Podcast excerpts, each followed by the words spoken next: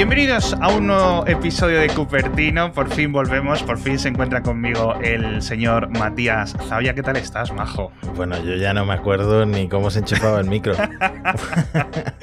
Pobre hombre. Y bueno, te tengo que decir que en el último episodio, obviamente los oyentes recordaréis, no estuvo Matías, estuvo enfermo. Eh, la gente, los oyentes, nos enviaron muchas, muchas peticiones. Que te pongas bien, que te cuides, que te mejores, no sé no qué. No me las hiciste llegar al hospital, ¿eh? me estoy enterando ahora en directo. fue, un rollo, fue un rollo Lady D, o sea, con flores y tal. Pero sí, sí que, sí que la verdad tengo que decir que, que los oyentes han estado preocupados. Eh, bueno, yo también, obviamente. Y, y, muy contento, muy contento de tenerte de vuelta. ¿eh? Me alegro que, que podamos recuperar la, la, nueva temporada. Este es el episodio 99, ¿eh? Hmm, se viene ah. un hito se viene, se viene, se viene un, el, el, episodio 100, que será el de la semana que viene, que casualidad desde la vida será el del iPhone 13. Entonces, la semana que viene, vamos a empezar por eso, ya tenemos la fecha, no creo que os lo estemos revelando nosotros, seguramente ya os habréis enterado todos los oyentes, de que el día 14, martes, va a ser la presentación de los nuevos iPhone 13, casi confirmadísimo que va a ser ese el número, y también los Apple Watch Series 7, ¿verdad? Sí, a ver, pueden pasar dos cosas. Mm, puede pasar que Apple, como el año pasado, haga varios eventos y se centre en dispositivos uh -huh. distintos y estemos mezclando eventos, pero todas las papeletas las tiene que, aparte del iPhone 13, también se va a presentar el Apple Watch y quizá es. los AirPods de tercera generación. Porque tendría más sentido, por ejemplo, si sacan el nuevo iPad mmm, básico y el nuevo iPad mini, uh -huh. tendría sentido que fuera un evento aparte. Ya. No sé cómo lo van a ordenar.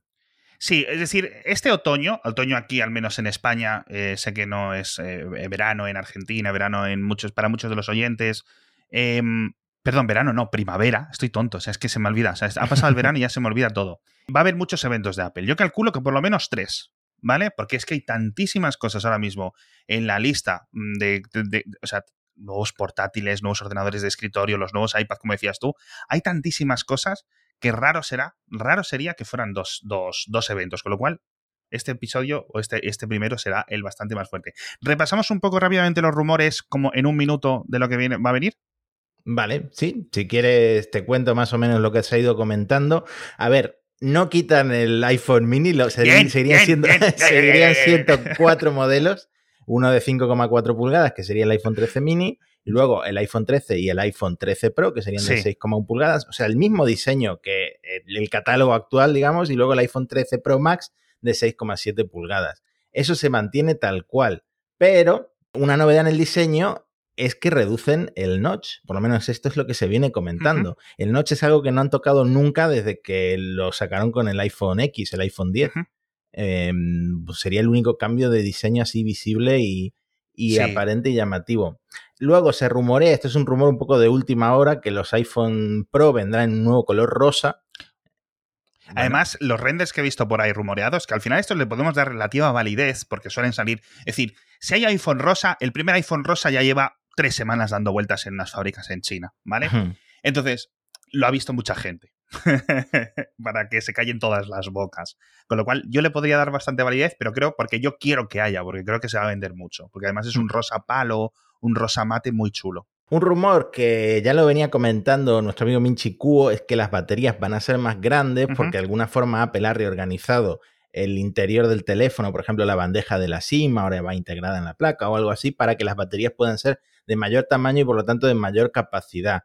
Y por primera vez vamos a ver iPhones con baterías realmente grandes, porque Apple hasta ahora dependía de la eficiencia del procesador, porque sus baterías son muy pequeñas. Entonces, uh -huh. por ejemplo, el iPhone 13 Pro Max se rumorea que va a tener una batería de 4.325 mAh. O sea, Ostras, es mucho tú. más grande.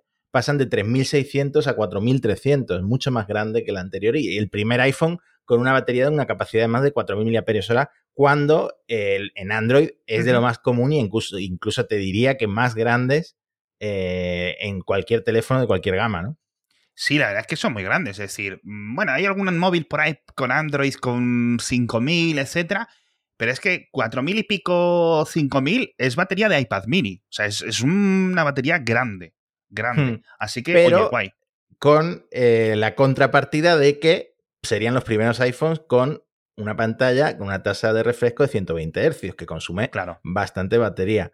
Eh, ¿Qué pasa? Sería, al igual que la tecnología LTPO que tiene el Apple Watch, sería una pantalla con una tasa de refresco variable. O sea, cuando no esté en uso, eh, la frecuencia de actualización de la pantalla pues, se reduciría un montón para no gastar tanta batería. Pero aún así, está demostrado por, lo, por ejemplo, Samsung, que tiene esa misma tecnología, que consume más que una pantalla normal, ¿no? Sí. Eh, entonces ahí yo supongo que Apple hará como malabarismos entre la, la, batería más grande, la eficiencia del nuevo procesador Apple A15 y esta nueva tecnología de pantalla, pues para que dure lo que lo de siempre o espero que más, ¿no? Yo espero que consigan arrancarle un poco más de horas a la batería. Lo típico que cuando te da Apple las horas en. Eh, perdón, la, batería en horas, horas de navegación web, no sé qué, pues que suba una o algo así, que yo creo que estaría bien. Sobre todo en el mini, que eh, quizás sea eh, em, en unos episodios, porque el episodio siguiente lo vamos a dedicar a este lanzamiento, sea época de hacer una reseña de los iPhone 12 un año después, sobre todo del mini, que es al final el que más, el que más he usado. Luego también, eh, viste, el, eh, es que se nos está yendo el tiempo un poco con esto de los rumores, porque al final lo hemos comentado tantas veces y eh, quedan tan pocos días para que lo presenten que es un poco estúpido, pero vamos a ver qué dicen con esto de la conexión por satélite, porque a mí no me ha quedado absolutamente nada claro todos estos rumores de última hora. Sí, esto además que es que se confrontaron dos grandes de este podcast como son Vinci Kuo y Mark Gurman, ¿no? Porque el Kuo, que tampoco detalla mucho todo lo que, lo que va sacándole a, los proveedores allí en Asia, em, habló de que Apple había llegado a un acuerdo con la red de Global Star para que los nuevos iPhones tuvieran una, especie de conexión satelital, ¿no? Entonces ya yo creo que los propios medios elucubramos claro. que iba a ser pues para llamadas por satélite, o sea, algo, algo bastante único, porque teléfonos como el iPhone no tienen este tipo de conexión ni, ningún fabricante lo, lo, saca.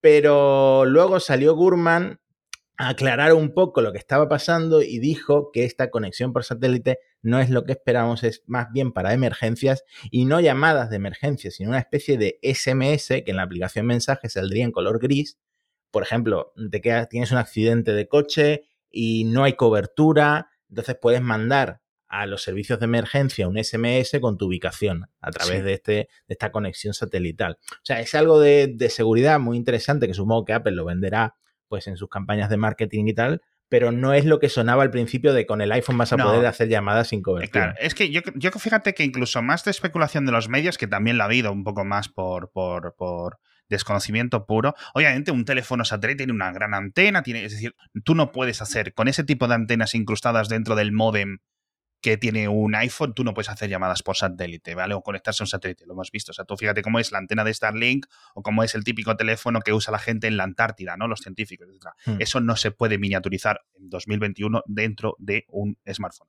Entonces, eh, exactamente, yo creo que va a ser lo que dices tú, utilizando esto del espectro de Global Star, con lo cual seguramente esté limitado a algunos países, vamos a ver qué diferencia. Y sobre todo yo creo que sería fantástico para ubicación, encontrar el iPhone cuando no esté, etcétera, momentos de muy baja cobertura terrestre, etcétera, algo de apoyo, algo de extra, no algo de en plan, me doy de baja de estos porque tengo conexión de satélite Apple.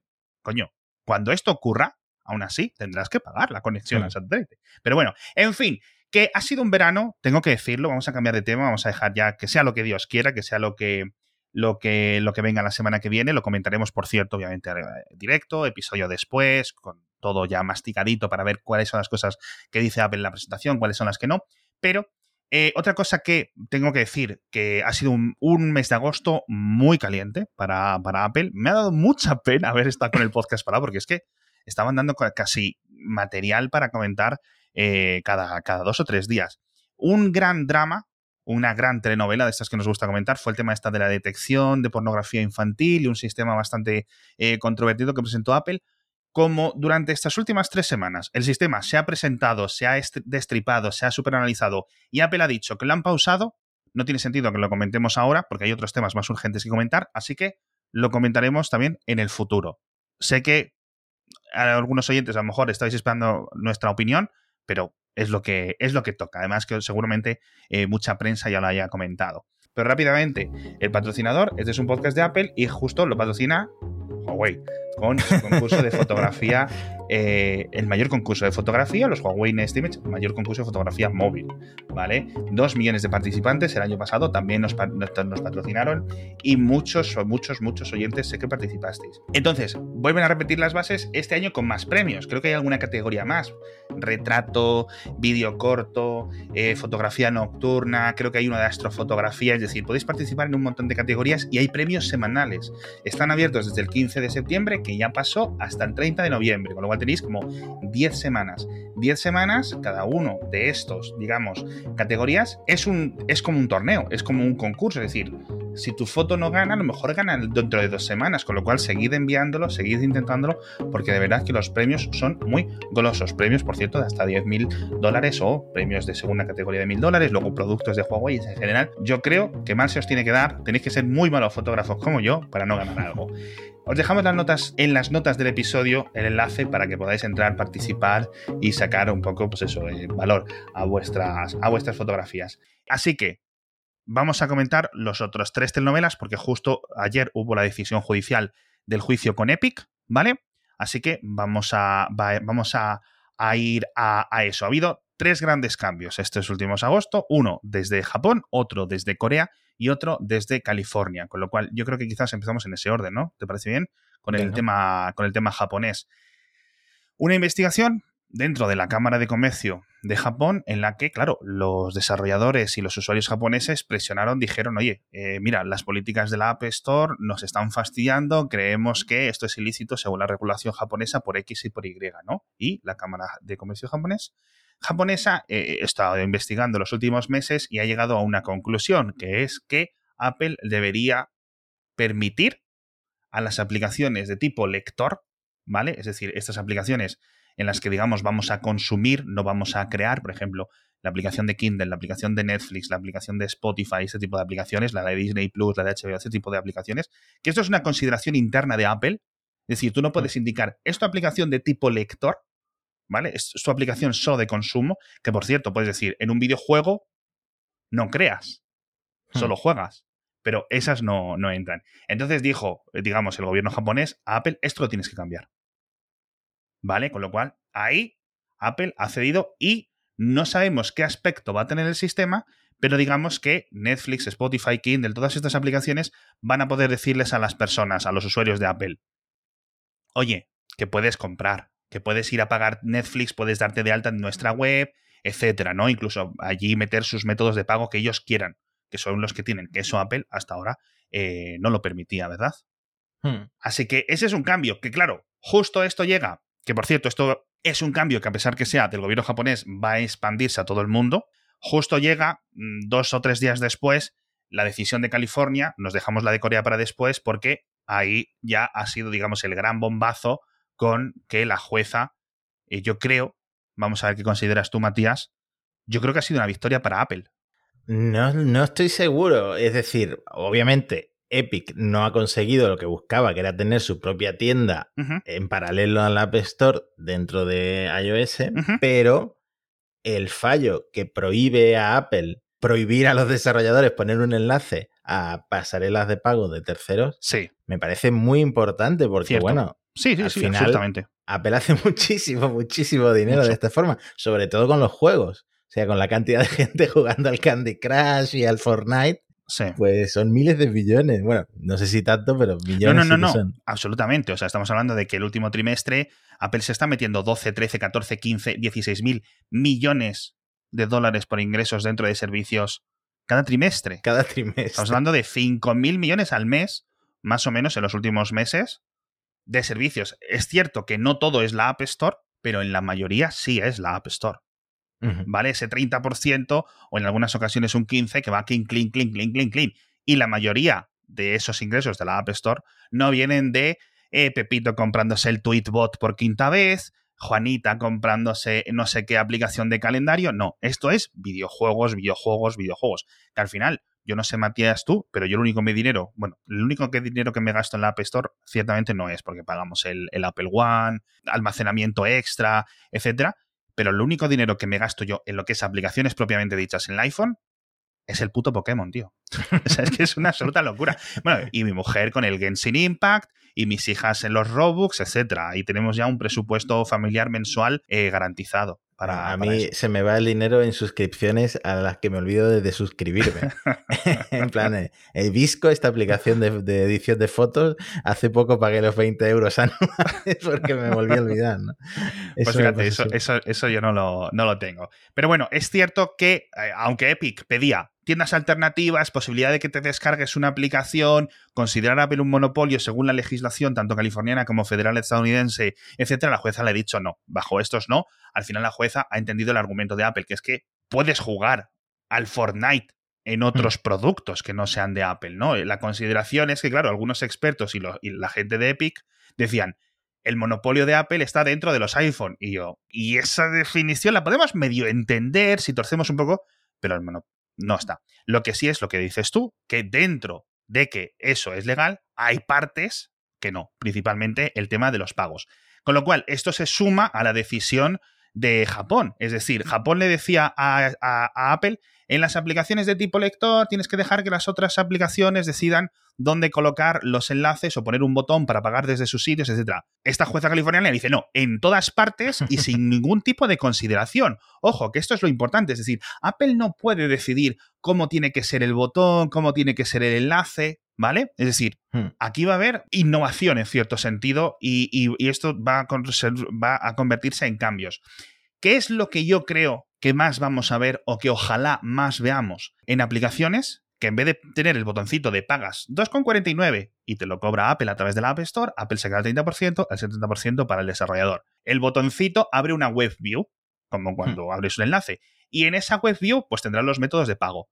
El Stripe, o sea, Stripe, por ejemplo, si es una tienda online, etcétera, pones los pagos de Stripe, que son los pagos de tarjeta, etcétera, súper fáciles de implementar. Eh, PayPal, también, obviamente, muy interesante. Pagos con criptomonedas, etcétera, lo que, lo que quiera él, lo que quiera cada uno. O sea, los, los japoneses pondrán cosas japonesas, los coreanos cosas coreanas, los chinos cosas chinas, etcétera. Lo que yo quiero y lo que yo creo que vamos a ver es una cosa que lo hemos comentado muchas veces en el programa, que es que pongan el botón de pagar con Apple Pay.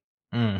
Porque el botón de pagar con Apple Pay Apple no te cobra un 30%, te cobra un 0%. Tienes las tasas de, gestión del pago normal, pero es que eso es lo que, recuerdas que es lo que decíamos, que era como, ¿cómo puede Apple decirte que por darle un botón dentro del iPhone es un 30%? O dentro de la Mac App Store. Pero si le das ese mismo botón en una tienda en tu online, eso es 0%. Claro, y sería una solución interesante porque... Muy segura. Porque eh, la fricción que añade al proceso y la inseguridad en cierta forma que añade al proceso de pago, tener que irte a otra web, registrar tus datos... Poner tu visa, etcétera, pues es alto y puede haber timos, etcétera. Eso es una gran seguridad del App Store.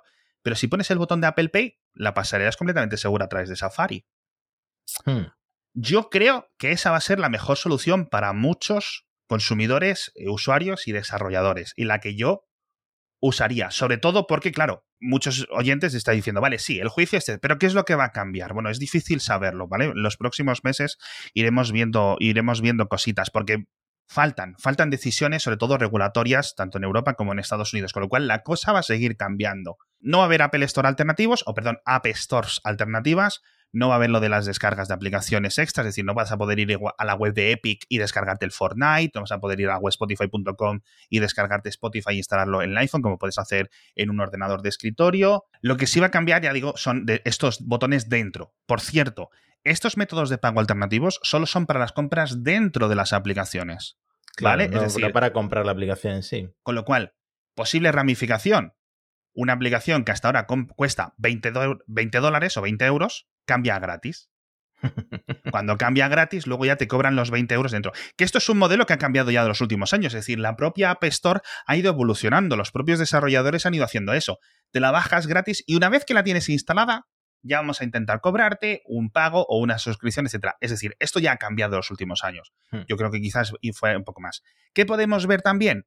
Pues a lo mejor que un videojuego te diga, eh, si pagas a través de la App Store o a través de Apple, etc. Aquí son 0,99 eh, este, este arma, este vestido para tu traje o lo que sea, o este libro, pero si lo pagas a través de aquí, son 0,79, por ejemplo, porque no, nos, hmm. porque no tenemos que pagar la comisión del 30%. Con lo cual, en ese caso, yo creo que muchos consumidores poco a poco irían yéndose hacia esos pagos. Otra cosa es que a lo mejor los desarrolladores mantienen el mismo precio y se queden en la, y se queden la diferencia. Pero entonces yo creo que los consumidores lo que van a hacer es seguir pagando por la vía habitual, que esa, ese, ese botón eh, yo creo que va a seguir teniendo algún estilo de preferencia. Obviamente, mm. no solo por los propios consumidores, que lo van a preferir porque es lo que conocen, etcétera, sino que creo que dentro de la interfaz va a tener algún tipo de prominencia extra, ¿vale? Claro, pero escucha, pasa lo siguiente. Imagínate que pasa eso que tú has dicho de esto cuesta en la App Store un euro y, fuera cuesta 80 céntimos. Imagínate que pasa eso. Apple tiene que reaccionar a eso. Eso no lo puede permitir Apple. Entonces ahí tiene la opción o de bajar la comisión del 30% o de alguna forma darle la vuelta a esto para que eso no suceda. Pero claro, ¿cómo cumples con la orden de la jueza? No, no, claro, o sea, Apple ahora mismo tiene que permitir esto. Yo creo que la mejor decisión, la mejor decisión es que esto en 2012 Apple hubiera dicho, mira, 12% de comisión, lo que sea, ya no me estoy metiendo en que si Apple tendría que permitir aplicaciones de BitTorrent o aplicaciones de no sé qué o, el, o lo que sea. Ya estoy hablando de la comisión, ¿vale? Esa es la mejor decisión, pero, pero bueno, ya es en el pasado, no se puede cambiar. A día de hoy yo creo que es mejor eso tabula rasa, 15%. Que ahí ya se queda más o menos. Es decir, aunque Stripe, entre las comisiones de Visa o de Mastercard o PayPal, etcétera, se te quede como un 4, un 5, un 8%, hay mucha diferencia. Es decir, si sumas muchos usuarios es mucho dinero, incluso mm. para una tienda online, para cualquier, para cualquier persona. Esas comisiones acaban consumiendo mucho. Pues si la diferencia es saltar de ese 8% como mucho a un 30%, es mucho dinero, sobre todo para pequeños desarrolladores, etcétera. Para los grandes estudios de videojuegos, sin ninguna duda, van a ir a saquísimo o te mantienen el precio, pero te dan más. Es decir, que esto yo creo que es eh, lo que estaba pensando antes. Es decir, esto creo que va a ser la vía preferida. Si pagas 10 euros en el FIFA 2022 de EA Sports, tienes, yo qué sé, no sé qué es lo que se vende en el FIFA, ¿qué se venden? ¿Los cromos o los goles o algo así? Me lo invento. Ah, bueno, le has ido a preguntar, ¿no? Bueno, pues en el Pokémon, en el Pokémon Go, que esto sí es lo que yo conozco, en el Pokémon Go, por 5 euros tienes eh, X productos, X monedas virtuales, etc. Pues Pokémon en el futuro me puede decir, pues estos 5 euros puedes tener 100 monedas o puedes tener 130 monedas. Si pagas con tu PayPal a través de esta web, no sé qué. Con lo cual yo le voy a dar al botón de 130 monedas. Tampoco soy tonto, ¿no? Y tampoco son muchos. Entonces, bueno, es posible que haya un tipo de confusión, sobre todo con las suscripciones, pagos que se convierten en esas cosas, porque claro, todos estos pagos que hagamos a través de fuera no van a estar ordenaditos en esa sección de ajustes, que también les digo que es un poco difícil de encontrar. Yo cada vez que pienso, digo, joder, ¿dónde está? Tal, no sé cuánto, en la que tienes todas las suscripciones. Tienes tu Apple Music, tienes tu. Todo lo que te cobran eh, a través de la App Store está ahí y te puedes desuscribir con un botón, etcétera. Con lo cual, darse de baja de un videojuego que estás pagando todos los meses o de una cosa vas a tener que hacerlo por separado, vas a tener que mm. buscarte las castañas, igual que cuando estás en un ordenador, ¿vale? Quizás en el futuro, iOS 16, veamos una, un tablero unificado, porque esos pagos pueden ser integrados a través de una API, etcétera. Que eso la jueza no ha dicho, es decir, a lo mejor Apple le dice, vale, a los desarrolladores, yo creo que esto sería bueno para los, para los usuarios, a ver qué piensas tú, Matías. Ok, puedes pagar con PayPal, puedes pagar fuera de ese 30%, bla, bla, bla, bla, bla, pero hazme, un, hazme una llamada a este API y lo integramos. Y eso sí te obligo, porque quiero tener a mis usuarios protegidos. Es decir, yo no te estoy gestionando el pago, pero el pago, por lo menos, que la cancelación, etcétera, o la visualización, etcétera, para los usuarios de iPhone, creo que los usuarios saldríamos ganando si estuviera también centralizada. Claro, sí, totalmente de acuerdo. Es que Apple tiene que encontrar la manera de hacer esto de una forma que no sea tan descarado como, como el ejemplo ese de un euro céntimos, ¿no? Es que tienen que encontrar la manera de que sea, por un lado, seguro, porque Apple sigue vendiendo la seguridad del App Store y la seguridad del iPhone como su mayor eh, valor, ¿no? Frente a Android.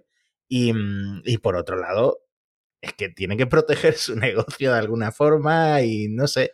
Es posible una, una salida y fíjate que sería una obligación por parte de los desarrolladores es que Apple diga, ok, si vas a implementar métodos de pago alternativos, es decir, la jueza y la comisión japonesa les han dicho que tienes que permitirlo. Apple les puede obligar a que a los que lo adopten, decir, incluye Apple Pay. Por ejemplo, hmm. puedes pagar siempre con Visa, con criptomonedas, con PayPal, con no sé qué, fuera en tu web, donde sea, pero una de las opciones tiene que ser Apple Pay. Yo creo que eso es bueno para los consumidores. Primero, me permiten a mí pagar sin dejar, es decir, tener mis datos dentro de, Apple, dentro del ecosistema, ¿no?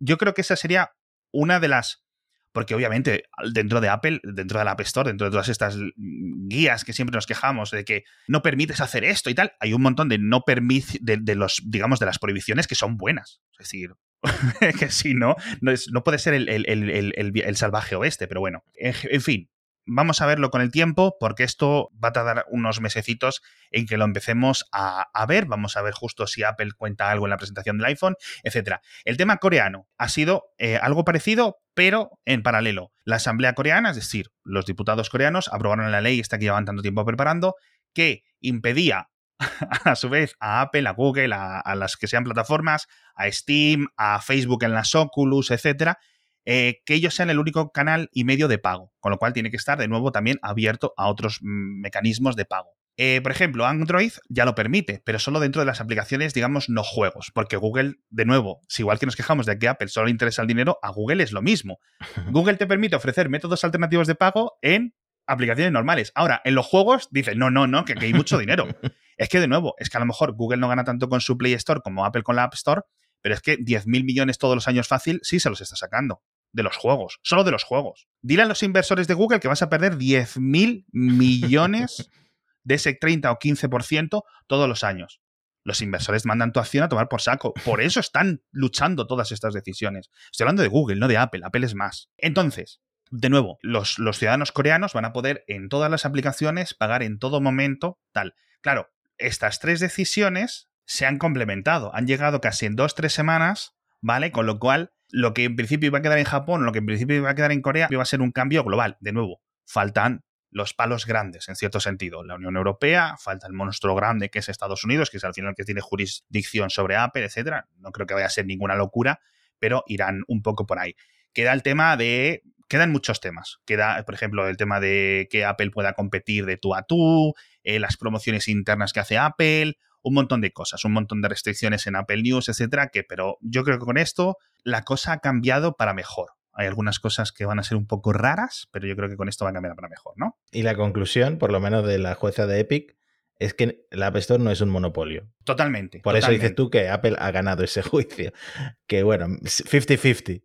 Yo lo, yo lo veo, quiero decir, joder, es decir, que Epic hubiera ganado hubiera sido desastroso para Apple. Estamos hablando de tiendas de alternativas, de no sé qué. Estamos, todo lo, te voy a decir todo lo que ha perdido Epic dentro del juicio. Las tiendas alternativas, las descargas ajenas, es decir, como en escritorio tú te puedes descargar una aplicación, etcétera. Eh, métodos de pago eh, a tutiplén, es decir, ¿vale? Que cualquiera pueda pagar desde donde quiera, etcétera.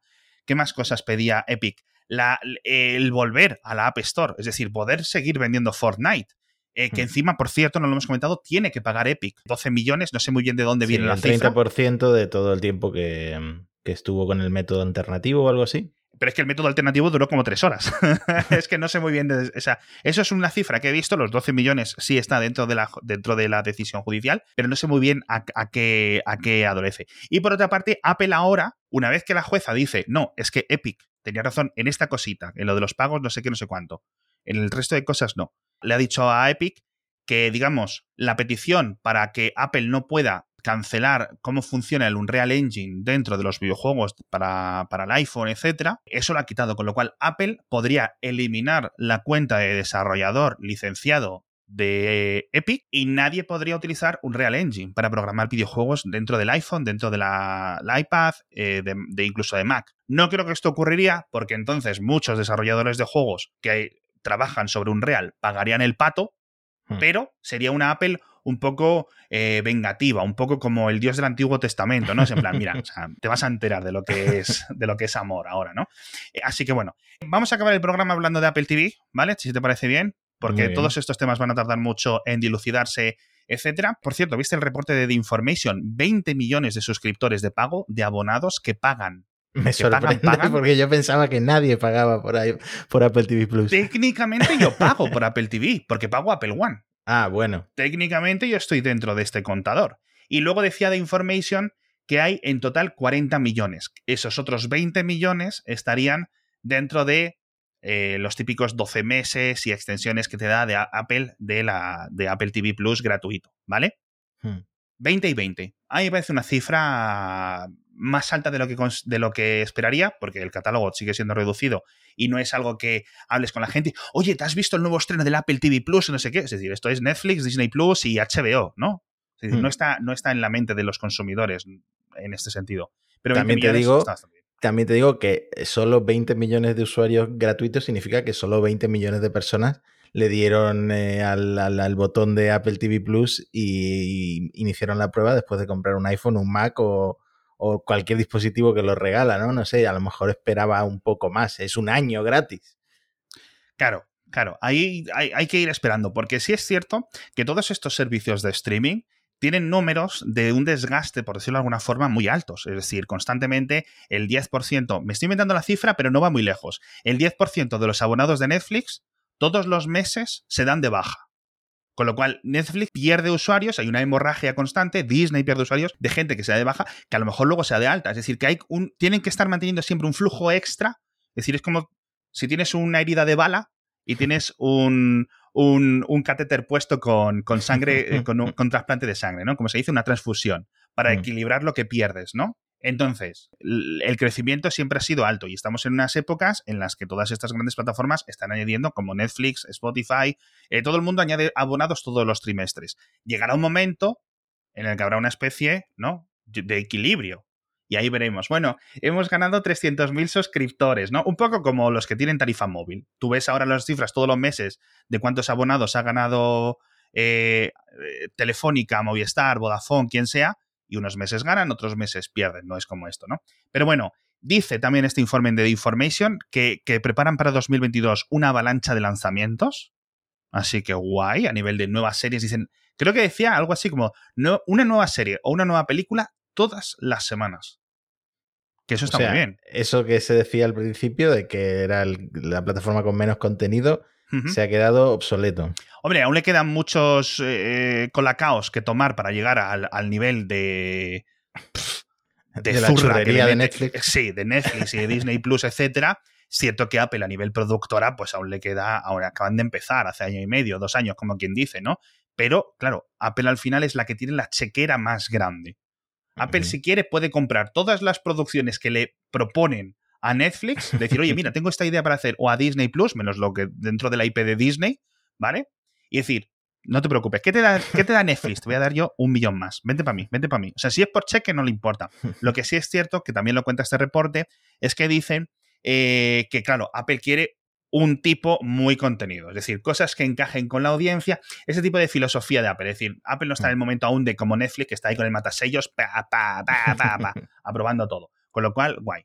Eh, por cierto, eh, ¿has visto Ted Lasso temporada 2? No, es una de esas series que tengo en la lista. ¿No has visto la temporada 1 tampoco? No la he visto, no. Bueno, eh, a ver qué nos comentan los oyentes, a ver qué les ha parecido. Sigue siendo la gran estrella, un poco, yo creo, de, Apple TV Plus, junto con el, el, The Morning Show. Siguen esos rumores por ahí de que a lo mejor Apple compraba la productora de, mm, de Reese Witherspoon, que hace The Morning Show, con lo cual es posible que Apple, digamos, decida empezar a usar su chequera más allá de esos lanzamientos, sino de meterse a tope, ¿no? La Disneyficación a nivel productora de, Apple, poder tener un catálogo propio. Y la S2, perdón, la S2, la Season 2, la, segunda temporada, sí he, leído por ahí que no ha gustado tanto. He leído por ahí hmm. que no ha gustado tanto, pero bueno, Suele pasar. Algo se llevará. Y, poco más, la verdad. Por cierto, ¿sabes dónde vamos a ver a Tim Cook? Que no lo vamos a ver en, Apple TV Plus, lo vamos a ver como personaje, no como él interpretándose a sí mismo, ¿no? Haciendo un cameo por ahí. En, en Hulu. ¿Ah, sí? Sí, porque van a hacer una serie de, de la historia de Uber, ¿vale? Basada en el libro este del periodista del New York Times que hizo una investigación, digamos, contando todos los secretos de, Uber como empresa, porque ya sabéis que esto es una puta telenovela, ha sido un caos, con, un, caos durante los últimos 8 o 10 años, eh, Uber. Eh, las peleas con los taxistas, las peleas con los reguladores, etcétera. Pues Han Cazaría, que es el. Yo creo que la mayor parte de las personas le conocen por la voz, la de Apu y no sé cuántas personas en Los Simpson.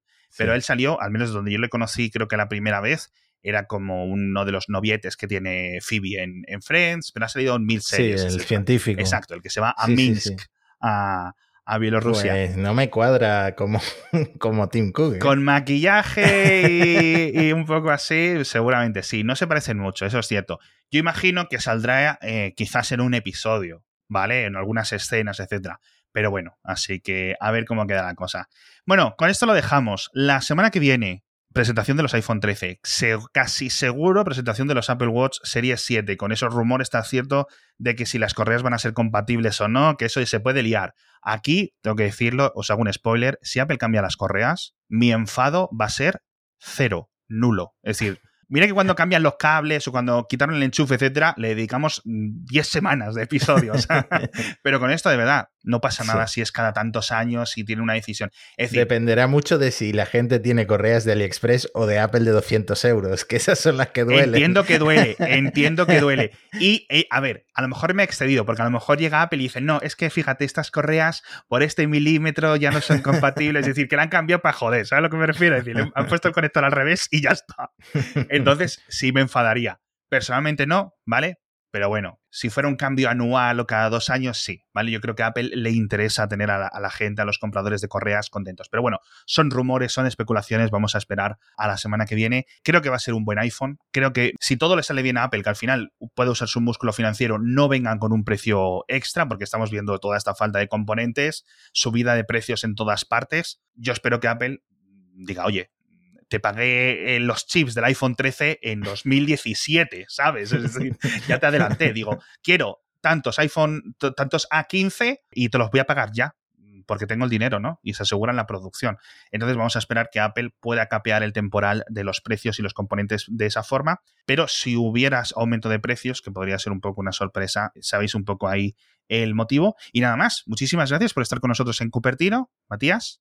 Bueno, nada, gracias a ti por recibirme nuevamente en esta casa, que también es mía. Eso es, sí, si, te cierro la puerta viene la policía y me dice, oye, ese señor vive contigo.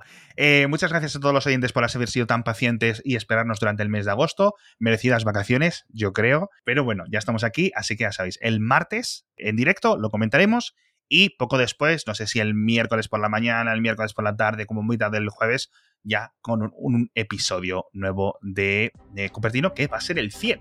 A ver si se nos ocurre alguna parida para hacerlo mientras tanto. Muchísimas gracias y nos vemos en unos días. Hasta pronto.